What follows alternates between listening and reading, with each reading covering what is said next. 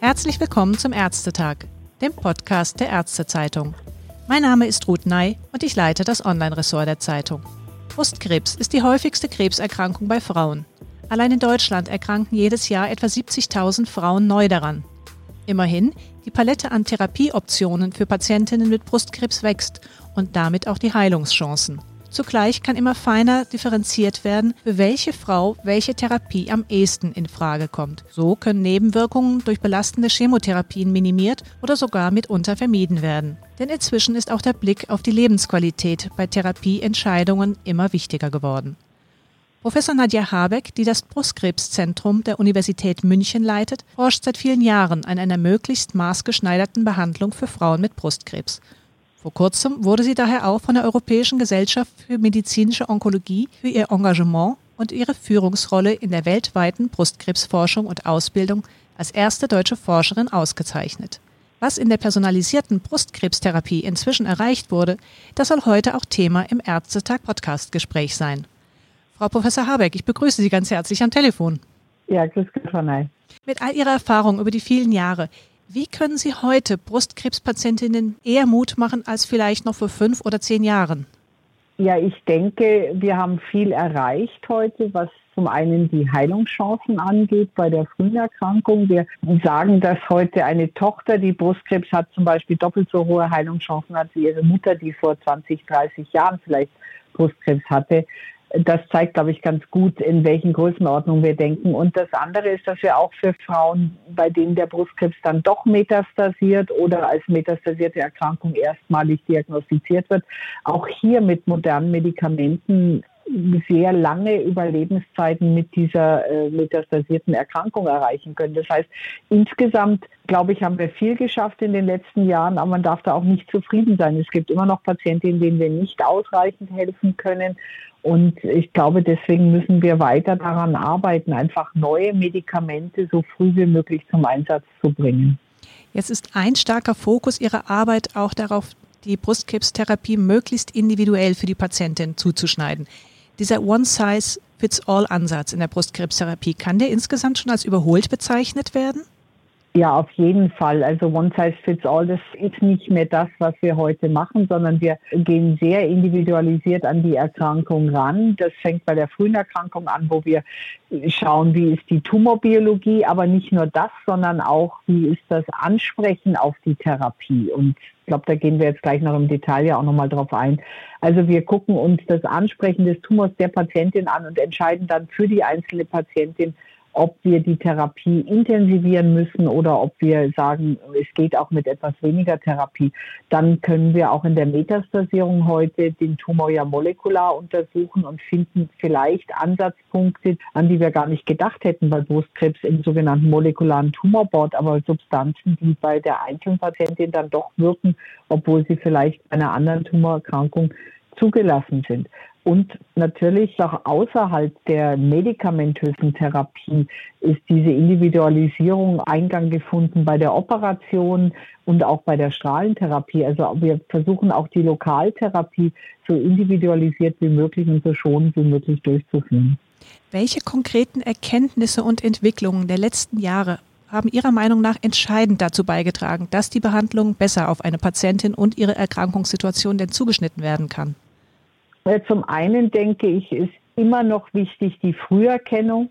Das ist einfach das A und O. Je früher eine Patientin kommt und sich den Ärzten anvertraut, umso besser können wir auch helfen. Das ist immer noch das Wichtigste. Und dann lassen Sie uns mal bei der frühen Erkrankung bleiben, weil das ja die Mehrzahl der Patientinnen. 60.000 der 70.000 Patientinnen, die im Jahr neu erkranken, haben ein frühes Mammakarzinom, eine heilbare Erkrankung. Und da ist es, glaube ich, wichtig, dass wir zum einen gelernt haben, die Tumorbiologie spielt eine entscheidende Rolle. Es gibt so drei große Typen von Brustkrebs hormonempfindliche Mammakarzinom, luminales Mammakarzinom, dann ist triple-negative weder auf, auf Antihormontherapie noch auf HER2 gerichtete Substanzen empfindlich und dann das HER2-positive. Das sind so die großen Substanzen und da haben wir gelernt, dass wenn wir zum Beispiel bei der triple-negativen oder HER2-positiven Erkrankung die Patientin präoperativ chemotherapieren, mit Antikörpern zum Teil eben bei HER2-positiv, dass wir dann am OP-Präparat, am Ansprechen, ob der Tumor komplett weg ist oder nicht, sehen können, zum einen, wie gut werden die Heilungschancen sein und zum anderen eben auch noch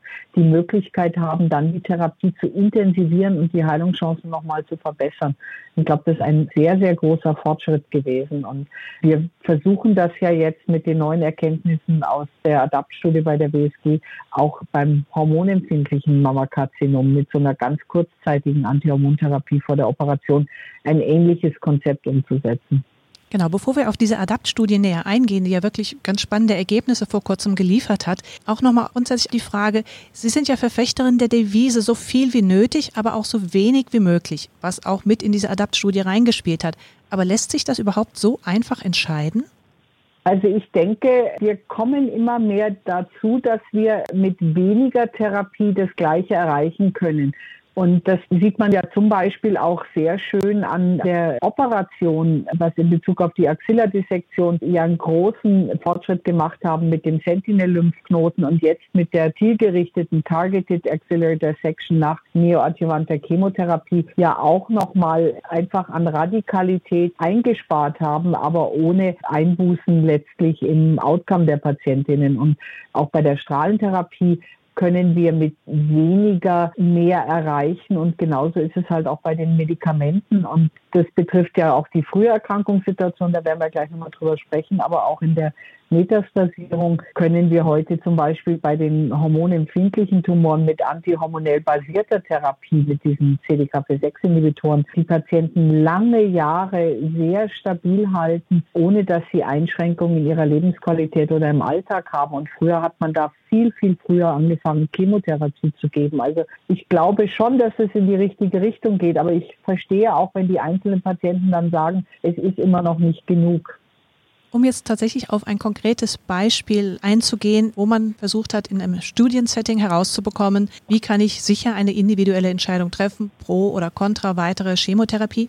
Das ist diese ADAPT-Studie gewesen. Da gab es Daten mit 5000 Brustkrebspatientinnen im Frühstadium. Die wurden jetzt kürzlich beim amerikanischen San Antonio Breast Cancer Symposium vorgestellt. Sie waren mit über die Westdeutsche Studiengruppe daran beteiligt. Was waren da die wichtigsten Resultate und Erkenntnisse, wenn Sie das kurz zusammenfassen könnten? Bin ja Studienleitung gemeinsam mit Frau Professor Nikos Mönchengladbach und ich durfte das stellvertretend für die Studiengruppe vorstellen in San Antonio. Das war der primäre Endpunkt der Studie, also die erste geplante Analyse. Und was wir festgestellt haben oder was wir gemacht haben in ADAPT, ist, dass wir bei Patientinnen mit einem hormonempfindlichen, HER2-negativen Mammakarzinom Patientinnen eingeschlossen haben in die Studie, die alle eine Chemotherapieindikation hatten nach klassischen Kriterien, also sei es nodal positiv oder besondere Aggressivität des Tumors. Und wir haben dann in der diagnostischen Standsbiopsie einen Genexpressionstest gemacht, den Oncotype DX, und haben anschließend der Patientin ein Rezept ausgestellt für drei Wochen antihormonelle Therapie und haben sie dann erst operiert. Und wir haben dadurch im OP-Präparat anhand des Ki67, des Wachstumsfaktors, eben sehen können, ob die Patientin, ob der Tumor der Patientin auf eine Antihormontherapie überhaupt ausreichend anspricht. Und das Ansprechen war definiert als Ki67 Abfall auf 10 Prozent oder weniger. Und aus diesen Ergebnissen haben wir dann Folgendes gemacht. Wir haben Patientinnen genommen, die 0 bis 3 befallene Lymphknoten hatten, ein Recurrence Score unter 26. Und diese Patientinnen haben dann keine adjuvante Chemotherapie bekommen, wenn entweder der Recurrence Score sehr niedrig war, 0 bis 11, oder etwas höher, 12 bis 25, und dieses endokrine Ansprechen sich gezeigt hatte. Das heißt, wir haben auf gut Deutsch aus dem Tumor noch Informationen gewonnen, die wir früher einfach nicht gehabt hätten. Und dadurch konnten wir zeigen, dass sehr, sehr viele dieser Frauen gar keine Chemotherapie mehr brauchen, weil sie einfach ein exzellentes Outcome haben. Die äh, fernmetastasenfreie Überleben in der Studie lag bei 97 Prozent bei den Patientinnen mit einem Recurrence Score unter 26 und diesem endokrinen Ansprechen. Also hervorragendes Outcome. Und das Schöne daran ist, wir konnten auch zeigen, dass das eben unabhängig ist vom Alter. Das heißt, die Frau jetzt noch vor oder nach den Wechseljahren ist, spielt jetzt dafür keine Rolle. Ich denke, das wird sich oder ich hoffe, dass sich das in Deutschland durchsetzt, dass wir dieses endokrine Ansprechen durch diese Kurzzeittherapie vor der Operation in unseren Alltag in den Brustzentren übernehmen, weil das einfach ein wertvoller Informationsgewinn ist für die einzelne Patientin. Das heißt, es würde nur entschieden, welche Form der antihormonellen Therapie angewendet wird, je nachdem, in welchem Lebensalter sich die Frau befindet. Aber ansonsten würden für alle Frauen die gleichen Parameter gelten, anhand derer man entscheiden kann, braucht es eine weitere zusätzliche Chemotherapie oder nicht nach der Operation. Genau. Und das betrifft jetzt nicht Frauen, für die das von vornherein klar ist anhand der klinischen Kriterien. Also wenn der Tumor winzig ist oder das Grading G1 ist und die Lymphknoten nicht befallen aussehen. Da kann man nach wie vor auch anhand klinischer Parameter auf eine weitere Chemotherapie verzichten. Aber für alle Frauen, wo wir es nicht genau wissen, und das sind im Jahr etwa 20.000 in Deutschland, wo wir einfach sagen, klinischen Faktoren sind nicht ausreichend, da ist der Oncotype DX mit dem Recurrence Score und diese kurzzeitige Antihormontherapie vor der OP einfach sehr, sehr hilfreich, um da sicher sagen zu können, Chemotherapie ist nicht notwendig, die Heilungschancen sind auch ohne Chemotherapie gut. Und, und ich glaube, das ist der entscheidende Punkt, ist auch für die Patientin, aber auch für den Arzt, der Tumor der Patientin spricht ausreichend auf eine Antihormontherapie an, sodass wir uns auch im Nachgang in den nächsten fünf Jahren darauf verlassen können. Das heißt also 20.000 Frauen von den eingangs erwähnten 70.000 Frauen, bei denen im Jahr neu Brustkrebs diagnostiziert werden, könnten tatsächlich davon profitieren, wenn das in das klinische Setting regelhaft übernommen würde. Ja, also ich denke, dass wir dadurch nochmal 10.000 bis 15.000 Frauen die Chemotherapie ersparen können. Und die anderen, ich glaube, man darf das ja nicht immer so sehen, als ob nur das allein Wichtige ist, dass man die Chemotherapie erspart. Wir ersparen eine Übertherapie durch Chemotherapie, wenn sie eigentlich für die Heilungschancenverbesserung nicht notwendig notwendig ist. Aber genauso gut kann ich ja dann der Patientin, wo sich zeigt, die Antihormontherapie wird sie nicht ausreichend alleine schützen, auch guten Gewissens dann sagen, es ist eine zusätzliche Therapie notwendig, um die Heilungschancen zu optimieren. Das heißt, meine Sicherheit bei der Empfehlung dann einer Chemotherapie ist einfach auch noch größer und das ist natürlich für die Patienten auch ein ganz wichtiger Punkt. Wir wollen ja auch Untertherapie vermeiden, wenn Sie es mal so rumsehen. Ja, natürlich. Sie haben jetzt erwähnt, die meisten Frauen, die inzwischen diagnostiziert werden mit Brustkrebs, befinden sich Gott sei Dank noch eher im Frühstadium. Zum Teil ist es trotzdem ein aggressiver Brustkrebs. Wie sieht es bei den Frauen aus, bei denen es dann doch zu einer Metastasierung kommt? Wie sind denn da inzwischen die Chancen? Also auch da hat sich die Einstellung zu der Erkrankung, würde ich sagen, substanziell geändert. Wir wissen heute, dass metastasierter Brustkrebs auch lange gut behandelt werden kann. Wir nutzen dazu natürlich in erster Linie Medikamente, weil die Erkrankung ist ja im ganzen Körper. Aber auch im Einzelfall wird es dann kombiniert mit einer Operation, mit Strahlentherapie. Wir machen auch zum Beispiel regionale Therapien von Lebermetastasen, wenn der Tumor insgesamt gut angesprochen hat. Das heißt, wir nehmen viele verschiedene Bausteine, um hier das Maximale für die Patienten zu erreichen. Und auch hier ist ganz wichtig, es gibt diese großen Subtypen, luminal, also hormonempfindlich, etwa 70 Prozent, dann triple negativ oder HER2 positiv, jeweils etwa 15 Prozent der Patienten. Und danach entscheidet sich von Anfang an das Vorgehen. Das heißt, auch hier, das ist genau wie die frühe Erkrankung kein Notfall, wo man sofort am nächsten Tag was machen muss, sondern man muss sich in aller Ruhe überlegen, wie ist die Biologie der Erkrankung, und heute wissen wir auch, dass wir noch Zusatzinformationen brauchen, sei es, ob das Gen für erblichen Brustkrebs vorliegt, BRCA-Gen zum Beispiel, oder bei der triple-negativen Erkrankung, ob diese äh, Tumorzellen immunogen sind, äh, der PDL-Status äh, positiv oder negativ ist. Das heißt, wir brauchen etwas mehr an Zusatzinformationen als früher, aber dafür können wir dann auch ganz zielgerichtet therapieren. Hier haben sich ja auch neue Substanzgruppen bewährt. Es gibt zum einen die kurz schon mal erwähnten CDK4-6-Inhibitoren, die speziell bei Frauen helfen, bei denen eine Resistenzbildung gegen die antihormonelle Therapie vorhanden ist oder Gefahr droht, dass es nicht wirkt. Es gibt die PARP-Inhibitoren und es gibt Immuntherapien. Wie bewerten Sie diese verschiedenen Substanzen? Ich bin sehr froh, dass es diesen Fortschritt gibt ja, fangen wir mal an, vielleicht bei den CDKP6-Inhibitoren. Die haben sich eigentlich in Deutschland sehr schnell etabliert. Wir haben jetzt auch gerade aus dem Prägnant-Netzwerk neue Publikationen gesehen, dass wir jetzt bei etwa 65 bis 70 Prozent Einsatz als erste Therapielinie sind. Und äh, können Sie selber rechnen, wenn wir zu 70 Prozent CDKP6-Inhibitoren mit einer Antihormontherapie einsetzen bei der hormonempfindlichen metastasierten Erkrankung, dann bleibt nicht mehr viel übrig für den primären Einsatz einer Chemotherapie oder einer Antihormontherapie alleine.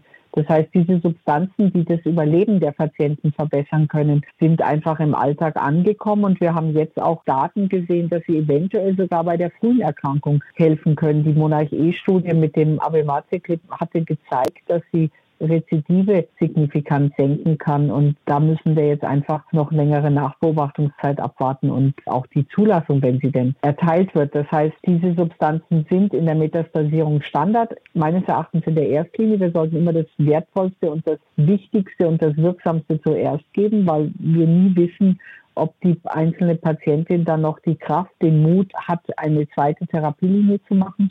Wir haben jetzt gerade in San Antonio auf dem großen Brustkrebskongress Daten von jungen Frauen gesehen mit so einer antihormonell basierten Therapie. Die Mona Lisa 7-Studie mit Ribociclib und einer Antihormontherapie bei Frauen vor den Wechseljahren. Die haben ein medianes Überleben von fünf Jahren gehabt durch diese neuartige Therapie. Das bedeutet, dass die Hälfte der Patienten noch viel länger lebt als fünf Jahre mit einer metastasierten Brustkrebserkrankung. Und das finde ich doch sehr, sehr gut, wenn man überlegt, dass in unseren Krebsregistern immer noch eine mediane Überlebenszeit von zwei bis drei Jahren angegeben wird. Das ist allerdings erstaunlich. Und die anderen Substanzgruppen, also PARP-Inhibitoren oder auch dann die Immuntherapie, wie ist da der aktuelle Stand? Also PARP-Inhibitoren sind besser als eine Chemotherapie bei Frauen, die diese Keimbahn-BRCA-Mutation haben. Und deswegen testen wir in der Metastasierung unabhängig von der Familienanamnese alle Patientinnen mit einer HER2-negativen Erkrankung auf diese Keimbahn-BRCA-Mutation. Und selbstverständlich würden wir dann, wenn sich da ein positiver Test ergibt, auch ihr diese Beratung hinsichtlich, was bedeutet das für die Familie, für die Kinder, muss noch jemand getestet werden und so empfehlen. Aber zunächst ist es einfach therapeutisch wichtig für die einzelne Patientin und deswegen kann die Indikation in diesem Fall bei metastasierter Erkrankung auch jeder Arzt stellen und Patientin muss nicht zwingend vorher eine familiäre Beratung auch haben. Die, wie gesagt, sind ein wertvoller Bestandteil. Sie sind besser als eine Chemotherapie und verbessern auch die Lebensqualität. Also es sind nur wenige Frauen, für die das in Frage kommt, etwa 5 bis 10 Prozent, aber für die ist es sehr, sehr hilfreich. Die Immuntherapien sind ein weiterer Schritt. Da ist es ja so, dass Immuntherapien bei anderen Tumoren schon extrem gute Ergebnisse gezeigt haben und auch zum Beispiel die Chancen von Patienten mit dem malignen Melanom einfach substanziell verändert haben. Und bei Brustkrebs sind wir da relativ spät dran mit den Immuntherapien, haben aber jetzt auch in der Metastasierung eine zugelassene Indikation des Atezolizumab mit Nab-Paclitaxel als Chemotherapie. Es gibt neue Daten zum Pembrolizumab gerade jetzt vorgestellt. In den USA gibt es auch schon eine Zulassung. Also es scheint so zu sein, dass bei der triple-negativen Brustkrebserkrankung die Immuntherapien auch einen ganz, ganz wichtigen Baustein darstellen werden. Allerdings, wie gesagt, sind wir da mit den Zulassungen noch ganz am Anfang. Um so einen kurzen Ausblick zu geben. Brustkrebs, wie gesagt, die häufigste Krebserkrankung bei Frauen als Expertin, die Sie ja in allen internationalen Leitliniengruppen für Brustkrebs aktiv sind, was sind für Sie gerade die aktuellen wichtigsten Themen, aber auch vielleicht Kontroversen, wo Sie sagen, da fehlt uns noch wirklich das Know-how, da müssen wir noch mehr rausbekommen? Also ich denke, wie wir auch Anfang schon gesagt haben, wir haben viel erreicht, aber wir sollten da nicht locker lassen. Also es gibt immer wieder noch Patientinnen, wo wir daneben stehen und wirklich nicht gut helfen können. Beispiel ist die triple-negative Erkrankung, die jetzt auf Chemotherapie überhaupt nicht anspricht oder Patientinnen mit Hirnmetastasen, HER2-positiv sieht man das häufiger. Das heißt, es gibt viele Situationen noch, wo wir einfach mehr lernen müssen und dann eben den Patienten auch mehr anbieten müssen. Und das, glaube ich, ist der Forschungsschwerpunkt in den nächsten Jahren. Was wir sehen, ist, dass wir immer weniger metastasierte Patienten haben, wenn wir besser sind in der frühen Erkrankungssituation und die Heilungschancen steigen. Aber die Patienten, die dann eine metastasierte Erkrankung im Verlauf erleiden, haben natürlich auch Tumoren, die schon viele Medikamente gesehen haben und trotzdem wieder gewachsen sind. diese Resistenzen besser zu verstehen und dass man da gezielt ansetzen kann. Ich glaube, das ist auch ein wichtiger Punkt. Wir haben natürlich technisch tolle Möglichkeiten, jetzt auch mit diesen Next Generation Sequencing Analysen, die Tumoren wirklich detailliert zu beschreiben. Wir machen molekulare Tumorboards in der Metastasierung, wo wir dann einzelne Medikamente gegen verschiedene Änderungen im Tumor den Patienten anbieten wollen.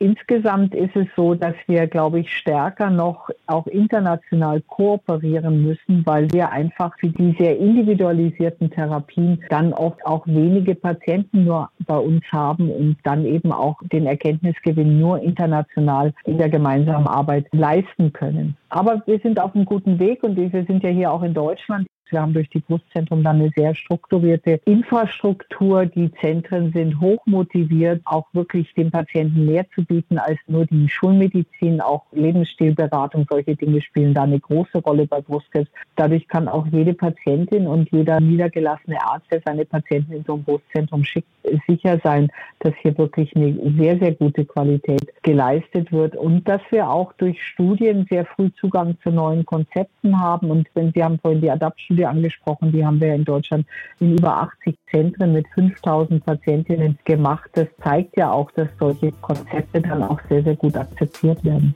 Ja, vielen Dank, Frau Professor Habeck, für diesen spannenden und auch durchaus optimistischen Ausblick auf die Brustkrebstherapie heute. Danke sehr. Gerne.